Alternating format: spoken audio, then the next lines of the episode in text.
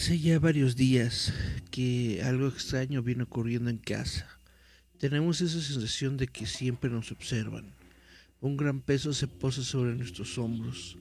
Cuando volteamos a veces se puede ver como si una persona saliera corriendo. Mis hijos dicen que ven pálidos niños asomándose por las ventanas. Yo no he querido decir lo que me sucedió, pues se pueden asustar más. Pero en una ocasión me despertó una luz que entraba por la ventana. Llegaba directo a mis ojos, así que fui a correr la cortina. Cuando me acerqué, encontré una horrible cara adrugada y reseca cuyos ojos color rojo vidrioso se movían de un lado al otro, mirando con total delirio. Tuve que observar ese perturbado rostro por largo tiempo, porque mis extremidades se negaban a responder. Parecía una estaca bien clavada al suelo. Mis manos pesan toneladas. No pude ni siquiera mover un solo dedo para correr la cortina, ni dar un par de pasos atrás. Solo estaba ahí parado, viendo cómo él me miraba. Tener su demente mirada clavada en mis ojos. Puedo jurar que sonreía con placer al causarme tanto miedo. De este estado de petrificado pasé rápidamente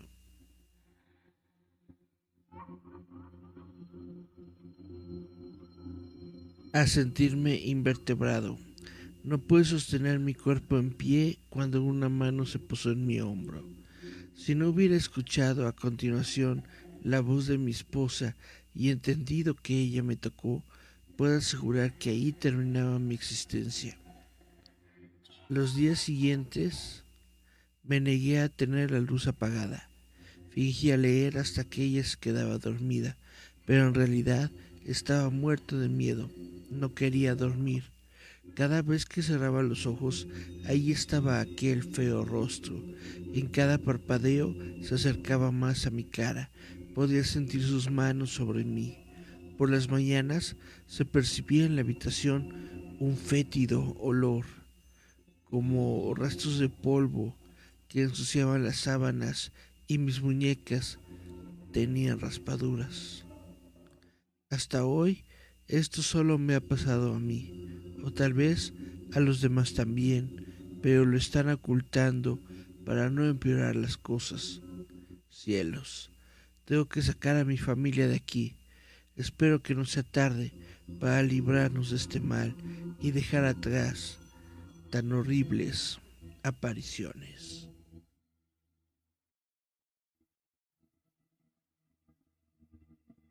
Hola, hola, yo soy Eric Contreras Ayala, esto es Visitantes Nocturnos, ¿cómo se le están pasando? Estamos aquí una noche más hablando sobre cosas de miedo. ¿Cómo están todos? Déjenme ir a los mensajes de Facebook. Veo que cinco personas nos están viendo, pero solamente veo los comentarios de Cari Santiago que dice, hola, hola. Espero no estar perdiendo más comentarios.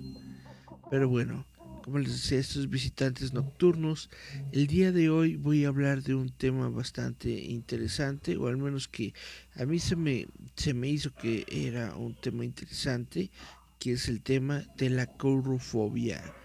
Eh, dice Cari Santiago, iniciando de manera genial. Dice Francisco Fabián López Castillo. Hola, buenas noches. Buenas noches, Fabián, ¿cómo te va? Bueno, como les estaba comentando, hoy quiero hablar sobre un tema que se llama colrofobia. ¿Y qué es la colrofobia? Esta es la fobia o miedo irracional a los payasos y a los mimos. Este programa se lo dedico a Charlie Romero porque yo sé que Charlie Romero justamente amiguito de los cómics, es eh, colrofóbico. Esta fobia afecta especialmente a los niños, aunque puede aparecer en adolescentes y adultos. En discusiones sobre las causas de la colrofobia, los pacientes coinciden en que lo que más les aterroriza de los payasos es el maquillaje excesivo. A menudo acompañado de la nariz roja y del color extraño del cabello, que les permite ocultar su verdadera identidad. Los afectados a menudo adquieren este miedo después de haber tenido alguna mala experiencia con alguno de ellos o de haber visto un retrato siniestro en medios audiovisuales. Se considera que el siniestro personaje del Joker de DC Comics y más tarde el terrorífico payaso Pennywise de la novela It de Stephen King, llevada posteriormente a la pantalla, contribuyeron a popularizar la figura del payaso malvado. El prefijo, el prefijo colro eh, viene del término griego kolobatsites, que significa aquel que va sobre zancos. Esto es debido a que antiguamente los bufones y payasos solían llevar zancos. Un estudio experimental que se llevó a cabo en la Universidad de Sheffield reveló que a los niños les asusta que las habitaciones de los hospitales estén decoradas con payasos. También, según un profesor de psicología de la California State University, Northridge, a los niños les impresiona mucho ver un cuerpo común con una cara poco familiar. Esta es la introducción. ¿Ustedes qué opinan? ¿A ustedes les dan miedo los payasos? Eh, dice Francisco Fabián, eso es malvado, jijiji. Cae Santiago dice, conocí a una amiga que tiene esa fobia. Y Gerardo Valdés Uriza dice, yo le tengo miedo a los payasos.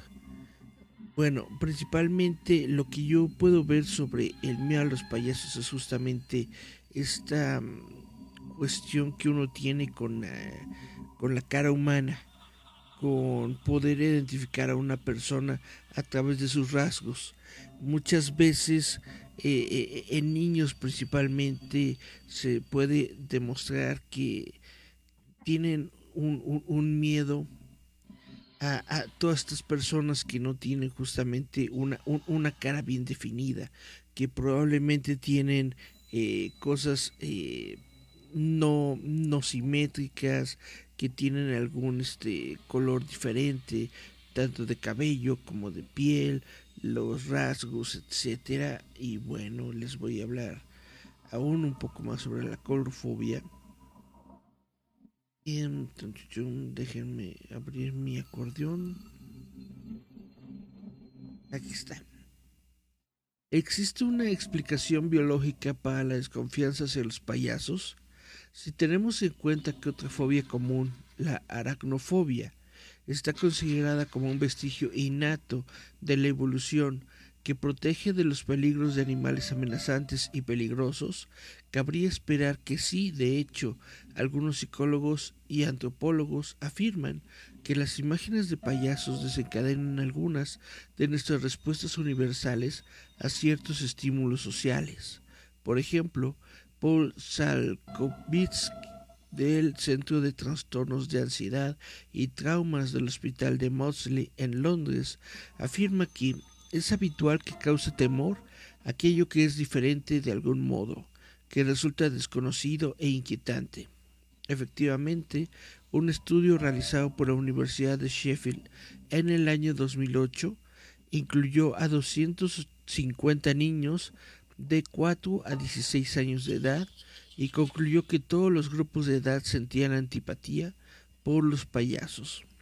El objetivo del estudio era mejorar la decoración infantil de un hospital y permitió ver que si las paredes de las salas estuvieran decoradas con imágenes de payasos, podían causar inquietud y ansiedad en los pacientes. Se continuaron examinando los resultados y se concluyó que la sensación de miedo e inquietud surgía de una familiaridad indefinida. Una sonrisa no puede ser permanente. ¿Qué significa esto en la práctica? En la comunidad científica existe un amplio consenso sobre el hecho de que la colorofobia surge porque no es posible conocer exactamente qué esconde el colorido maquillaje y los desproporcionados rasgos faciales de los payasos. Estas características permiten a los payasos adoptar una nueva identidad y no cumplir con ciertos patrones sociales que no sería posible de otra forma en la vida normal. Sigmund Freud ya escribió sobre el efecto del valle inquietante, un concepto que plantea que algo muy conocido pero al mismo tiempo extrañamente inusual causa rechazo y produce una sensación inquietante y contradictoria, la disonancia cognitiva. Este concepto también puede aplicarse en los payasos. Según el psiquiatra Steven Schlossman de la Facultad de Medicina de Harvard, la medicina, la sonrisa permanente y horripilante puede producir disonancia cognitiva en nuestra mente.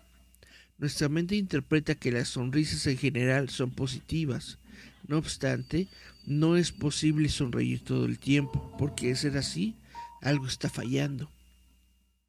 Gracias al comportamiento de las personas podemos interpretarlas, pero si el aspecto de las personas o su comportamiento no varían, se convierten en terroríficas.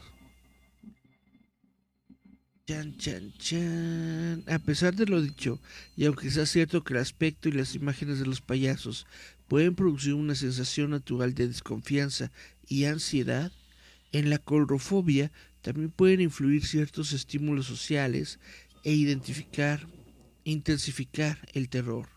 Para muchos, un buen ejemplo de esto es la excelente y al mismo tiempo aterradora interpretación de Tim Curry en su papel del payaso Pennywise en la serie televisiva It de Stephen King del año 1990. Para colmo, en 2017 se estrenó una nueva versión de esta película que posiblemente haga surgir una nueva generación de colorofóbicos. En los Estados Unidos ha surgido y se ha extendido recientemente un movimiento conocido como Creepy Clowns, cuyos participantes se dedican a vestirse de payaso y a quedarse parados en las calles para asustar a la gente. Al parecer, logran su objetivo. De momento, el movimiento se ha extendido desde el pasado agosto a al menos 20 estados del país, según han publicado varios sitios como The New York Times. ¿Ustedes en algún momento escucharon sobre este movimiento? Eh, de hecho, estaba coincidiendo con la nueva versión fílmica de, de It, que durante Halloween o durante unos días previos al Halloween se manifestaron diferentes visiones de, de payasos, sobre todo en la noche.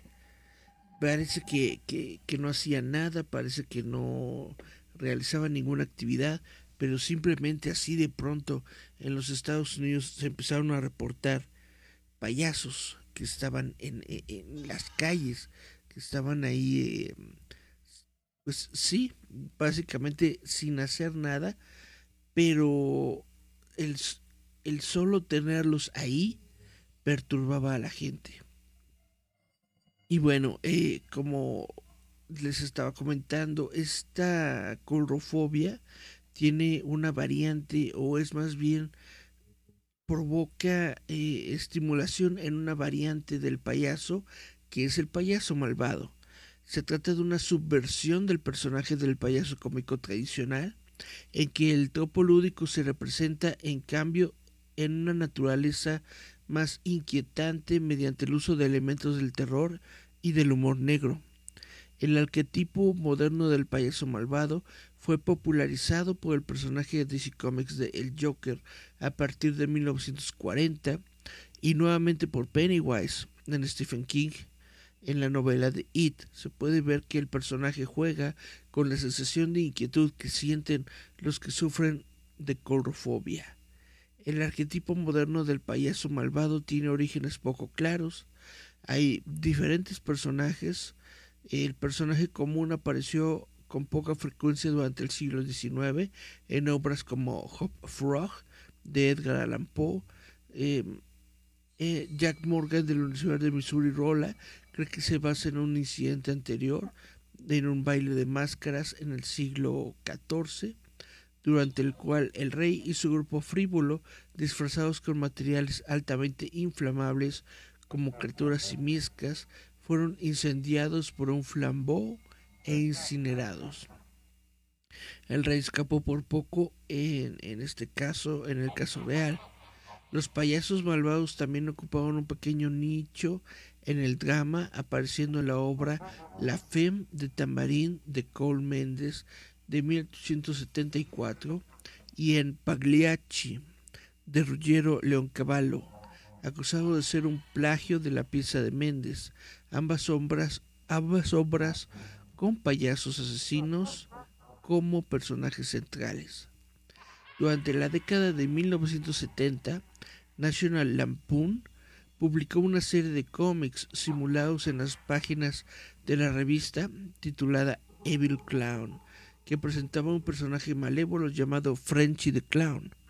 Durante esta década, el asesino en serie y violador estadounidense John Wayne Gacy se hizo famoso justamente como Killer Clown cuando fue arrestado en 1978, luego que se descubriera que había actuado como Pogo de Clown en fiestas infantiles y otros eventos. Sin embargo, Gacy en realidad no cometió sus crímenes mientras vestía su disfraz de payaso. Los temas de payasos malvados se encontraban ocasionalmente en la música popular. Sal Clemington, guitarrista de la banda de rock inglesa The Sensational Alex Harvey Band, vestía maquillaje estilo payaso en blanco y negro y ropa colorida mientras estaba en el escenario durante el apogeo de la banda en la década de 1970, mientras que su comportamiento feliz, triste, feliz ayudó a dar a las actuaciones un borde de amenaza. El personaje común moderno del payaso malvado fue popularizado por It de Stephen King, que introdujo el miedo a un payaso malvado a una audiencia moderna. En la novela, el personaje del mismo nombre es un monstruo pandimensional que se alimenta principalmente de niños, atrayéndolos con la forma del payaso llamado Pennywise y luego asumiendo la forma de lo que más teme la víctima. El arquetipo del payaso malvado juega fuertemente con la sensación de aversión que causó a los elementos inherentes de la sin embargo, ha sido sugerido por Joseph Durwin que el concepto de payasos malvados tiene una posición independiente en la cultura popular, argumentando que el concepto de un payaso malvado y la hostilidad generalizada que induce es un fenómeno cultural que trasciende solo la fobia por sí misma. Un estudio realizado por la Universidad de Sheffield concluyó que los niños odian universalmente a los payasos. Algunos los encontraban bastante aterradores e imposibles de conocer. Esto puede deberse a la naturaleza del maquillaje de los payasos que oculta sus rostros, lo que los convierte en amenazas disfrazadas. Como profesor de psicología de la Universidad Estatal de California, declaró Norrich, los niños pequeños son muy reactivos a un tipo de cuerpo familiar que tiene una cara desconocida. Esta aversión natural por los payasos los hace efectivos en el contexto de la literatura y de la ficción, ya que la amenaza antagónica percibida en los payasos es deseable en un personaje que es un villano. El investigador Ben Radford quien publicó Bad Clowns en 2016 y es considerado como un experto en el fenómeno, escribe que a lo largo de la historia los payasos son vistos como embaucadores, tontos y más. Sin embargo, siempre tienen el control, dicen lo que piensan y pueden salirse con la suya. Al escribir el libro de Bad Clowns, Radford descubrió que a los payasos profesionales generalmente no les gusta la personalidad del payaso malo o del payaso malvado. Los ven como la manzana podrida en el barril, cuya fea vista y olor arrojan sospechas sobre el resto de ellos y no desean alentar o propagar la colrofobia. Sin embargo, como descubrió Radford, los payasos malos han existido a lo largo de la historia. Arlequín, el tonto del rey y el señor Punch, Radford argumenta que los payasos malos tienen la capacidad de cambiar con los tiempos y que los payasos malos modernos se han convertido en trolls de Internet. Es posible que no usen disfraces de payasos, pero sin embargo interactúan con, las personas para su propia diversión, abusan, bromean y dicen lo que creen que es la verdad, al igual que el bufón de la corte. Y los payasos usan las debilidades humanas contra sus víctimas. Bradford afirma que, aunque los payasos malos impregnan los medios de comunicación en películas, televisión, música, cómics y más, los payasos buenos superan en número a los malos. Las investigaciones muestran que la mayoría de las personas no temen a los payasos, sino que los aman, y que los payasos malos son de hecho la excepción, no la regla. ¿Ustedes qué opinan sobre los payasos malos?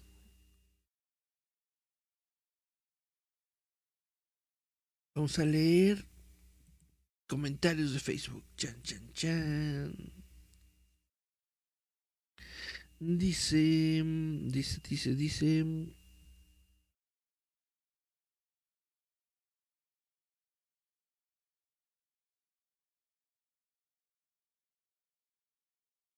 Ok, Francisco Fabián, una sobrina le tiene miedo a los payasos. Miriam, hey, aquí presente para que me digan, para que no digan que nada más vengo y me voy. Hola Miriam, ¿cómo estás? Gerardo Valdés Uriza dice, en Estados Unidos se desató una ola de payasos que aterrorizaron a los ciudadanos. Exactamente, de eso voy a hablar aquí un poquito en estos en unos momentos. Sonibet Álvarez dice tarde pero segura, ahorita me pongo en contexto. Perfecto. Sonibet dijo, sí se puso muy de moda eso. Gerardo Valdés Uriza dice, tengo que hacer un dibujo de It. Eh, Cari Santiago dice, lograron que Bill Skarsgård fuera una buena versión de Pennywise, aunque la película fue mala. Francisco Fabián López Castillo Dice, hay un asesino que se pintaba como payaso. Sonia Ivette Álvarez dice, incluso hay muchos videos en la red de payasos que encontraban en la calle y por lugares con vegetación y otros donde la gente llegó a darles cuello por miedo. Órale. Dice Sonia Ivette, el que dicen de American Horror Story Em, dice Cari Santiago, John Wayne Gacy, exactamente, es este, está comentando sobre el asesino que se pintaba de payaso, pero como habíamos dicho, eh, él en realidad, aunque se llegó a vestir como Pogo el payaso, en realidad nunca realizó asesinatos vestido como payaso, solamente trabajaba de vez en cuando como payaso. Y sí, exactamente, estarán hablando justamente Fabián y Cari de John Wayne Gacy.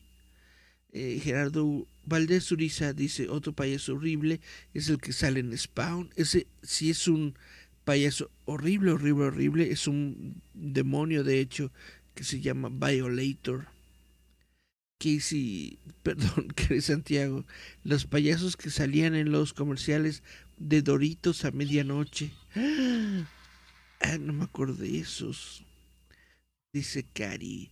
Pero él no asesinaba si vestido, solo usaba esa pantalla ante la sociedad, como diciendo que si él es que si él es bueno, que no hace nada. Caray, hoy hay buena audiencia. Puros fans destacados. Os, no más por presumir, dice Sonia. Y Beth, dice Francisco Fabián, si es un genial tema. Gerardo, mi opinión es que no me gustaría encontrarme con un payaso en una calle solitaria. Yo supongo que a nadie. Miriam dice, a mí me empezó a volver a dar miedo los payasos cuando salió la leyenda urbana del payaso de McDonald. Ah, dice Gerardo Valdezuriza, no me gustaría que me cargara uno de ellos. Eh, el payaso de McDonald's, yo supongo que se, que se refiere Miriam a una leyenda urbana que decía que una de esas estatuas eh, que tienen justamente cuerpo completo de Ronald McDonald's y que están sentados en una banca, que una de estas eh, figuras de hecho cobró vida. Eh, obviamente cada quien la pone por donde vive, ¿no? Porque esta leyenda se inició en los Estados Unidos y se ponía que había que se había realizado en los Estados Unidos, pero ya luego comenzaron a decir que, que, que había sido en México, que había sido en una banca de Ronald McDonald's aquí en México, pero no justamente en la Ciudad de México, sino había sido en Guadalajara, que había sido en Monterrey, etcétera, etcétera. Total, que se supone que unos niños estaban en la noche, bueno, adolescentes, ¿no? Echándose sus drinks. Encontraron unas de estas bancas con Ronald McDonald's. Em, se sentó un muchacho y dijo, ay, estoy bien cansado. Y dice la leyenda que esa estatua de Ronald McDonald se volteó al niño y le dijo, yo también. bueno, sobre la justamente leyendas urbanas e incidentes. La leyenda urbana relacionada con los avistamientos de payasos malvados en la vida real se conoce como payasos fantasma informado por primera vez en 1981 en Brookline, Massachusetts, unos niños dijeron que hombres disfrazados de payasos habían intentado atraerlos a una camioneta. El pánico se extendió por todos los, los Estados Unidos, en el medio oeste y el noroeste. Resurgió en 1985 en Phoenix, Arizona en 1991 en West Orange, New Jersey y 1995 en Honduras. Los avistamientos posteriores incluyeron Chicago, Illinois en 2008. Las explicaciones para el fenómeno van desde el estreno de la película de Stephen King It y los crímenes del asesino en serie John Wayne Gacy, hasta un pánico moral influenciado por los temores contemporáneos del abuso ritual satánico. También muestra similitudes con la historia del flautista de Hamelin. En la mayoría de los casos, los informes fueron hechos por niños y ningún adulto o policía pudo confirmar los avistamientos. En el año 2013, un personaje que se hizo conocido como el payaso de Northampton fue visto repetidamente de pie en silencio por la ciudad inglesa. El trabajo de tres cineastas locales, Alex Powell, Elliot Simpson y Luke Urbanski. El payaso de Northampton era similar en apariencia a Pennywise de It, aunque los rumores decían que el payaso podría tener un cuchillo, el propio payaso desmintió estos rumores a través de las redes sociales. En marzo de 2014, Matteo Moroni de Perugia, Italia, propietario del canal de YouTube DM Pranks, comenzó a disfrazarse de payaso asesino y a aterrorizar a los transeúntes desprevenidos, filmando sus videos que acumularon cientos de millones de visitas. En el año 2014 se informaron más denuncias de payasos bromistas malvados en Francia, Estados Unidos y Alemania, posiblemente inspirados en American Horror Story Freak Show.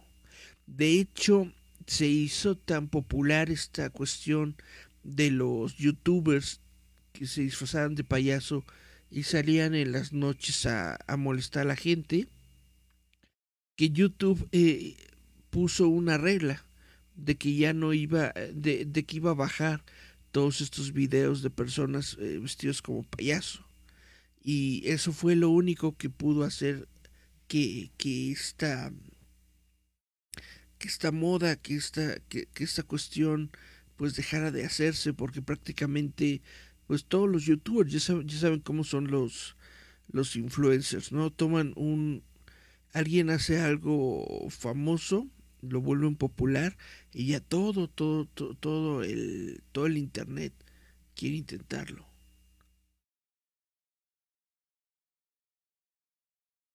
En el año 2014, el payaso de Huasco atrajo la atención de las redes sociales en California. Nuevamente este payaso compartía un parecido similar con Pennywise y se reveló que las publicaciones en las redes sociales eran parte de un proyecto fotográfico de un año realizado por la esposa del artista en Bakersfield, California. Se reportaron payasos amenazantes, algunos con armas. En julio de 2015 se vio un payaso espeluznante en un cementerio local en Chicago, aterrorizando a cualquiera en el cementerio.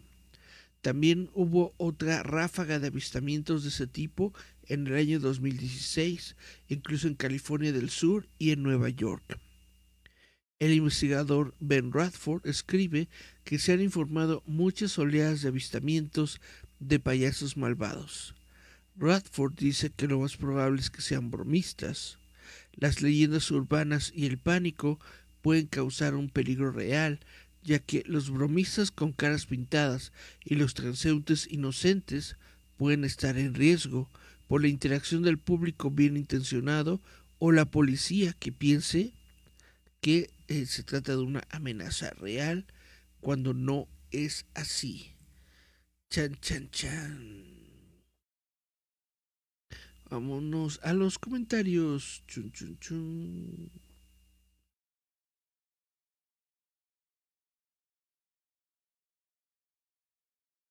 No me gustaría que me cargaran uno de ellos, payasos, dice Francisco Fabián López Castillo. Aquí en Aguascalientes, una persona disfrazada de payaso asustó a una persona y falleció de un infarto por el susto. También, también es una de las cosas que puede suceder, dice Cari Santiago, pero ya no están esos payasos, no sé si por las leyendas o por la ley de alimentos.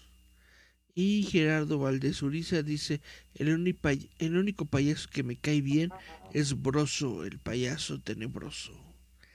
Exactamente, aquí en México tenemos también nuestro propio payaso Broso, que es una parodia de Bozo, que no me acuerdo de dónde es, es de, de Centroamérica, ¿no? De Sudamérica, no me acuerdo de en dónde, o era de los Estados Unidos si, si, si, si lo recuerdan en los comentarios, déjenmelo por aquí. Chun, chun, chun. Eric, ¿es cierto que en los 80 alguna casa ardieron en llamas y lo único que nos se quemó era la pintura de un niño payaso? Ah, esa es otra leyenda urbana, sí, de un cuadro, se le conoce como el cuadro maldito, es justamente un niño, un niño que se encuentra llorando y que justamente tiene como maquillaje de payaso.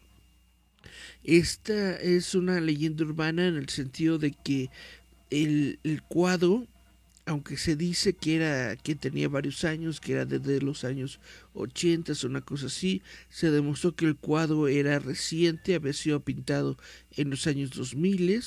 También se demostró que el cuadro pues tenía este estas características de tener pinturas acrílicas y, todo esto, por lo que no podría haber sido, eh, vaya, no podría haber sobrevivido realmente a un incendio, pero sí, este cuadro existe y de hecho eh, se ha tratado de vender, o más bien yo digo que se utiliza a la leyenda urbana para vender réplicas y para vender al propio cuadro, pues en precios que, luego resultan bastante elevados. Es este, si me lo preguntan a mí, yo digo que es una, una farsa, pero el cuadro sí existe, el cuadro pues ahí está, ahí anda rondando el internet. No sé si tenga un usuario fijo o si lo tengan en un museo, pero eso es lo que se dice. Eso es, eso es como va la leyenda justamente, de que mm, en donde lo pongas, en cualquier casa en donde tú compres este cuadro, algo sucede, la gente se vuelve loca, em, ocurren eh, homicidios, ocurren varias tragedias, total que al final la casa queda sola y lo único que queda es el cuadro como testigo mudo de los acontecimientos. Dice Miriam, American Horror Story sacó otra temporada de asesinos payasos y ahí era una secta. Esta serie es, es, bastante buena, American Horror Story, que muchas veces cuenta con el mismo casting de, de actores, pero cada temporada tiene diferentes temáticas, como bien dice Miriam. Francisco Fabián López Castillo dice Krusty el payaso, también es un, es un payaso no bueno ni malo, pero es un payaso. Miriam Sorel dice, por cierto, ya terminé el CD del líder, a ver si al rato nos los puedes mostrar. Francisco Fabián López Castillo dice, un tío tiene una pintura de un niño llorando. Estas, esas, pinturas de, de, los niños llorando, podríamos, déjenme lo anoto. Chan, chan, chan. Para el próximo programa podríamos hablar un poco sobre los niños que lloran. Estos cuadros malditos que aparecen en las leyendas urbanas. Son interesantes, son interesantes esos cuadros. Mm, y bueno, déjenme ver si tengo un poco más. Parece que esta es toda mi, mi investigación sobre la colrofobia y sobre los payasos que tengo para ustedes. Chan, chan, chan. Y bueno, si les parece bien, si no hay más mensajes, voy a comenzar a leer un cuentito que, viene del libro Historias de Cuento Ficción. Este cuentito se llama Guardar y Cargar. Hace tiempo descubrí el método para convertir la vida en algo más fácil y sencillo un modo para salvar la partida, pero en la vida real. Sí, eso que habéis hecho todos, tanto los más fanáticos de los videojuegos como los que apenas hayáis jugado nunca. Guardar y cargar, cargar y guardar, salvar la partida, aunque yo sé cómo conseguirlo en el mundo real. No os contaré cómo se hace porque todos, todos me copiarían la idea. Además, si os ahorro el tiempo de probarlo, no os va a gustar. Salvar la partida no sirve para nuestra vida humana. Hay algo en nuestro cerebro que lo rechaza. Y si no os creéis que no luce al máximo, durante seis años estuve salvando la partida y cargando una versión anterior. Cada día probaba algo nuevo. Un día me atreví a empezar una nueva vida. Me convertí en pintor o escultor, algo bohemio probaba cómo funcionaba, con la seguridad de que si no iba bien, volvería a mi burgués y acomodado trabajo. Y lo probaba durante unos días, pero siempre volvía a mi cartucho de siempre. Otro día quería emociones fuertes y seducía a mi cuñada o a una chica del trabajo, pero salía mal. No me importaba, cargaba la partida anterior. Aunque mejoraba mi situación personal, siempre volvía a un paso anterior, puesto que el desarrollo de este nuevo hilo de vida no me gustaba. Al cabo del tiempo intenté algo extremo. Me puse, me pasé al lado oscuro, como diría alguno, me convertí en asesino, y después narcotraficante, y después violador, pedófilo, gurú de una secta, terrorista, político pero siempre cargaba la partida anterior, minutos antes de que me corrieran o semanas después de darme cuenta de que nunca me atraparían. Cargaba de nuevo, volví al principio. Volví al principio y me convertí en un santo. Doné mi dinero, ayudé a los pobres, creé una ONG y fui a cualquier rincón donde un terremoto o una inundación me necesitara hasta que me aburría, me consumía y ya no me recordaba ver las sonrisas de los salvados. Fui ángel y demonio, y con poderes semejantes a un dios, me convertí en odiado y querido, poderoso y débil, y nunca conseguí sentirme, ni por un minuto, ni por un segundo, tan vivo y tal cual como cuando volvía a mi partida original, a mi vida real ese sentimiento, esa sensación de cuando te sale algo bien por tus medios, no era nada comparado con el hecho de intentarlo una y otra vez hasta que conseguías el objetivo. No existía peligro en ningún momento, siempre podías volver atrás. La vida no es más que emoción. Así que harto, recuperé la partida original y la borré, apagué el juego y salí. Ya no había vuelta atrás. Comencé a vivir. Y bueno, como les he comentado en varios programas, estos libritos, estos cuentos me gustan mucho porque tratan de diferentes temas, pero todos tienen que ver como con la ciencia ficción, con la fantasía, y pues te hacen reflexionar un poco sobre la vida humana, la vida moderna. Parece que no hay más mensajito. No, nos quedamos con el de Fabián que dice que un tío tiene una pintura de un niño llorando. Entonces, bueno, si les parece bien, vamos a cerrar el programa del día de hoy. De nueva cuenta con el libro de leyendas. De hecho, estuve tratando de encontrar como una leyenda mexicana que tuviera que ver con payasos, pero para mi sorpresa no hay. Dije, ¿a poco no hay payasos mexicanos o una cosa así? Pero al menos en lo que yo pude checar, no encontré leyendas eh, mexicanas sobre payasos. Si ustedes encuentran algo, por favor, y me lo pueden pasar, estaría muy chidito. Dice Francisco Fabián López Castillo, ¿cómo se llama el libro? El libro se llama Historias de Cuento Ficción. Cuento Ficción.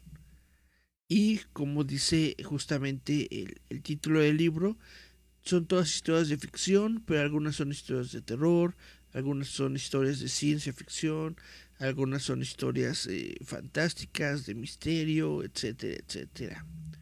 Es como variado el libro. Cari Santiago dice, esto suena como un episodio de Black Mirror. Exactamente. Y Miriam Sorel dice, ay no, otra media hora. bueno, vamos a darle Ah, Vamos a leer una leyenda que se llama El Salvaje. Esto fue extraído del libro Leyendas de México Sobrenatural de Héctor López. Desde que los españoles conquistaron nuestras tierras y poco a poco su dominio se fue extendiendo hacia lo largo y ancho de nuestro país, se ha hablado de misteriosas criaturas que habitan en los parajes inhóspitos, de seres asombrosos que guardan celosamente los tesoros que la naturaleza ha creado o ha dejado ocultos, lejos de las manos de los hombres. Algunos de estos seres, según se dice, custodian el ambiente donde llevan su pacífica vida, pacífica hasta que sus demonios, perdón, sus dominios son profanados. Se cuenta que existió en lo más profundo de las selvas mexicanas un gigantesco ser conocido como el salvaje. Era como una especie de gorila muy peludo, tenía los pies al revés y hacía un enorme estruendo al derribar los árboles y armas que estorbaban su paso. No tenía la posibilidad de doblar el cuerpo por la cintura y en su vientre, según se decía, tenía una enorme, una enorme abertura que dejaba ver sus entrañas. Era el habitante más temible de la selva y las balas no podían herirlo. En los pequeños poblados de Veracruz se hablaba de los chilobos, y aunque había manera de embaucarlos para poder cazar a alguno de ellos, se decía que traían muy mala suerte. Los cazadores que valientemente se atrevían a buscar esta bestia acababan siendo devorados, ya que cuando notaban el gran tamaño de sus huellas, algunos preferían abandonar la cacería, otros, al tratar de alejarse de su rastro, acababan encontrándose directamente con él, debido a que el salvaje tenía los pies al revés. En la búsqueda del salvaje murió mucha gente. Los grandes brujos decían que la bestia era un enorme amuleto para la suerte y que solo la música podía apaciguarlo.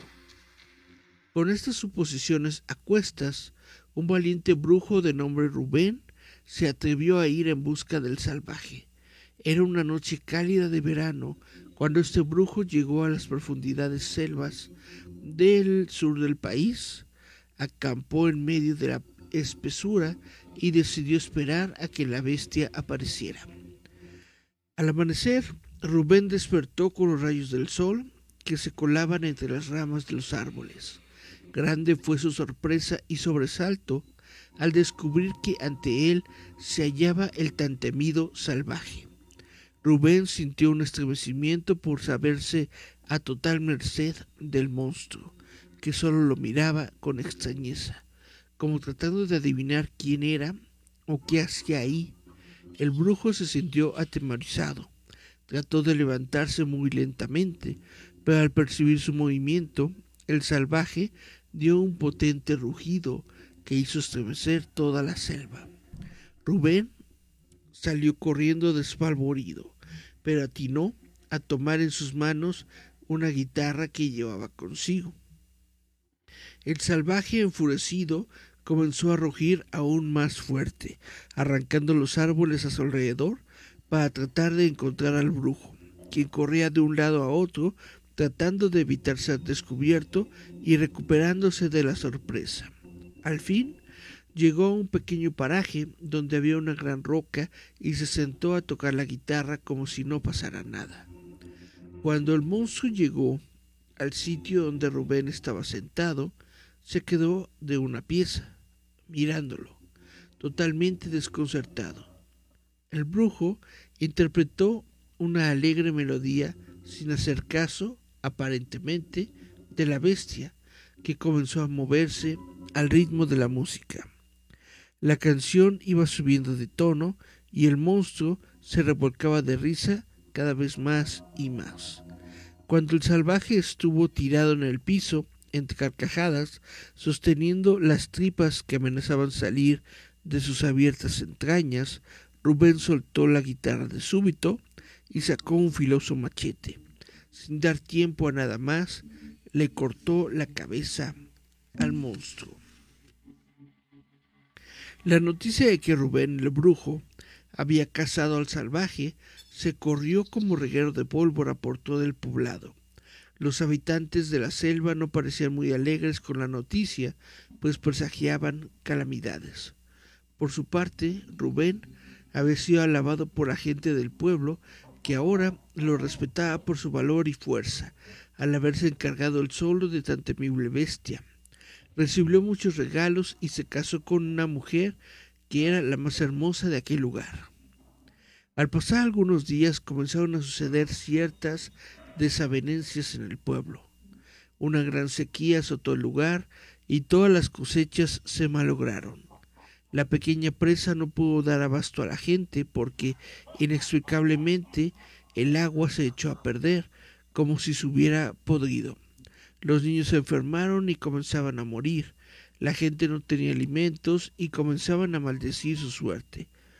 Otros brujos llenos de envidia culparon a Rubén, de todos los males, pues decían que, por haber matado al salvaje, había ocasionado todos estos problemas. La gente se convenció de ello y una noche partieron hacia la choza del brujo a orillas de la selva. Iban con antorchas y machetes, llenos de furia, contra el causante de las calamidades que los azotaban. Rubén se lleva en su casa, cortando leña cuando vio llegar a la muchedumbre enfurecida. Corrió a encerrarse, pero comenzaron a quemar su choza y tuvo que salir de ella a toda prisa junto con su mujer. La gente que se hallaba en tremendo frenesí los amarró y los quemó ahí mismo, en medio de un macabro ritual. De nada sirvió la muerte del brujo y de su esposa. Las cosas no cambiaron durante mucho tiempo, así que desde entonces, la gente de esas zonas respeta religiosamente la selva y todo lo que en ella habita, pues sabe que cualquier atentado contra la naturaleza puede ser desafortunado y fatal. Chan, chan, chan. Esta fue la leyenda de la pobre bestia, ¿cómo se llamaba? El salvaje. Chan, chan, chan. Tenemos un librito con mi em, separador de roboto. Y bueno, vamos a checar los mensajitos. Dice Francisco Fabián López Castillo, creo que hay una historia de miedo ahí en Aguas Calientes, la voy a buscar, por favor. Dice también Francisco Fabián, eran chiles mordidos por los lobos. Gary Santiago, la descripción del inicio del relato dio en el clavo físicamente con mi vecina. Es una odiosa. Ah.